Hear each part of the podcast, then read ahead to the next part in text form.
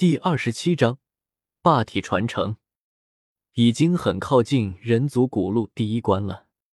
周通独自上路，沿路尽是一片敬畏的目光，也没有人敢来找他麻烦。之前与魂战那一战，许多天骄已经将他视作绝不可招惹的存在了。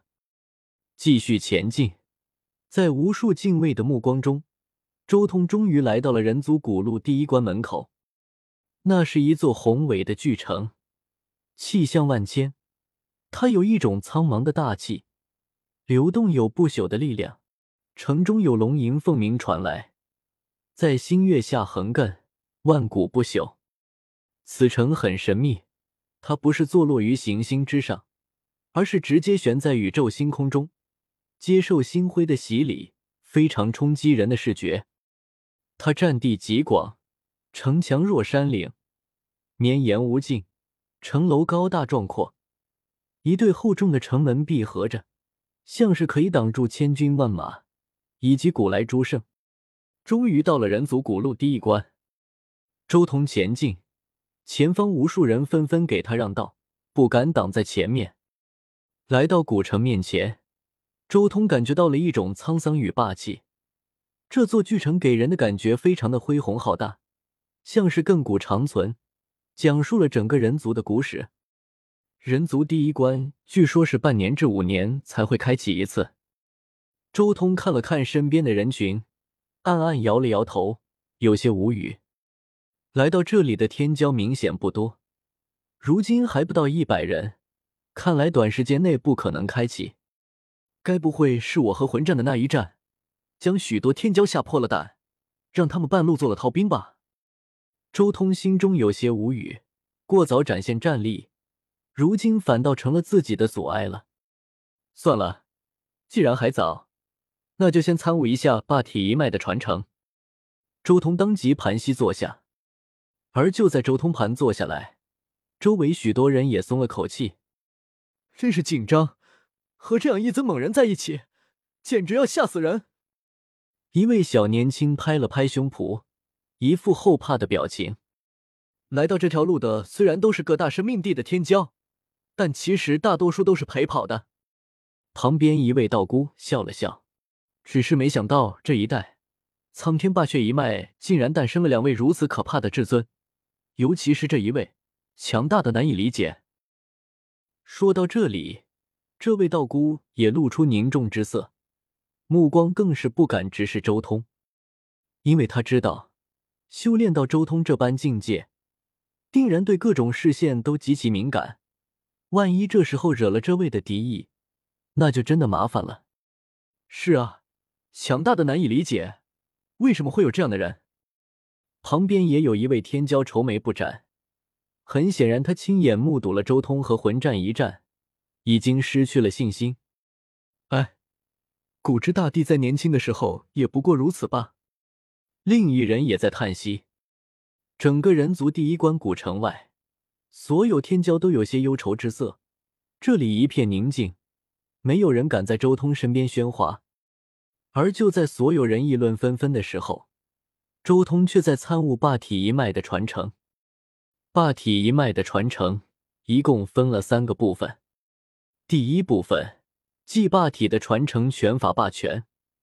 霸权乃是最适合霸体这一体质的战斗之法，就像六道轮回拳对荒古圣体的意义一样。第二部分，祭霸体一脉的历代至尊从宇宙中搜刮来的那些经典集，有古天尊的传承，也有圣灵一脉的经，还有各种残缺的金币法，以及历代苍天霸体至尊开创的金币法。这部分乃是苍天霸体这一脉的底蕴。第三部分，即霸体神形和霸体祖身，这一部分也是霸体最重要的传承。苍天霸体一共能修炼出九大神形，而霸体一脉传承的九大神形，是经过历代霸体不断改良强化的九种神形：真龙、仙皇、鲲鹏、麒麟、白虎、玄武、化蛇、霸中、金乌。历代霸体修炼的都是这九大神形，可以说这九大神形的修炼之法乃是霸体一脉的核心传承。而传承中另一个极其重要的一点，就是霸体祖身。霸体祖身才是苍天霸体这一体质真正无敌的资本。神形之变，不论如何，也只是神形而已。而霸体祖身，则是将神形化作了真实，以各种神形对应的法则合符，填充神形，使之化作真正的生命形态。这就是霸体祖身。苍天霸体的传承之法，是各种神形之中填充的法则奥义。每一种法则、规则、符要如何填充进去，要如何使之和谐，形成最强大、最稳定的祖身。原来如此，荒古圣体修炼的是每一个秘境，而与之相对的苍天霸体修炼的是祖身。荒古圣体的单一秘境专修之法是全方位的根基强化，而苍天霸体的则是针对战力的极限强化。论极玄妙，两者相当。周通这时候才明白，这两种体质无敌的资本是什么。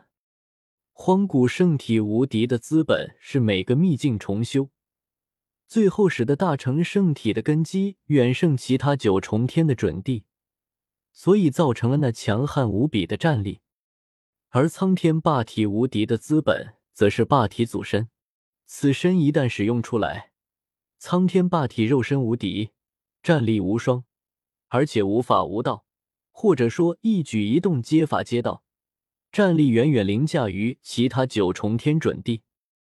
苍天霸体的正统祖身也是需要从圣人境界开始修炼，在修炼神形的时候，就要有意识的对神形进行调整，并且一点点填充法则进去，而直到准地阶段，才能真正动用至强的霸体祖身。其实这修炼过程倒是和我的神形归一之路，还有那斩天道之路，有那么一丝丝相似。不过这么说来，我已经无法修炼苍天霸体一脉的核心传承了。周通忽然愣住了，千方百计想要取得苍天霸体一脉的传承，结果竟然是这样：自己所修成的神形和正常苍天霸体的神形不一样。自然而然，到时候修成的霸体祖身也不一样。这么大的区别，怎么可能用霸体传承一脉的方法去修炼霸体祖身？基础都不一样了，自然霸体一脉传承了无数年的东西，用不上了。霸体传承的三部分，第二部分我完全不在意，因为的底蕴更强。第三部分无法修炼，只能参考一二，到头来真正能修炼的，也就一个霸权。周通自己都有些无语了，无法修行也无所谓了，反正我自己也误打误撞的修炼了自己的霸体祖身。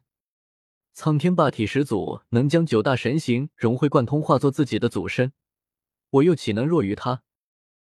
而且，霸体始祖的祖身未必适合我，不需要你的祖身，我自己就是我的祖身，未必弱于你。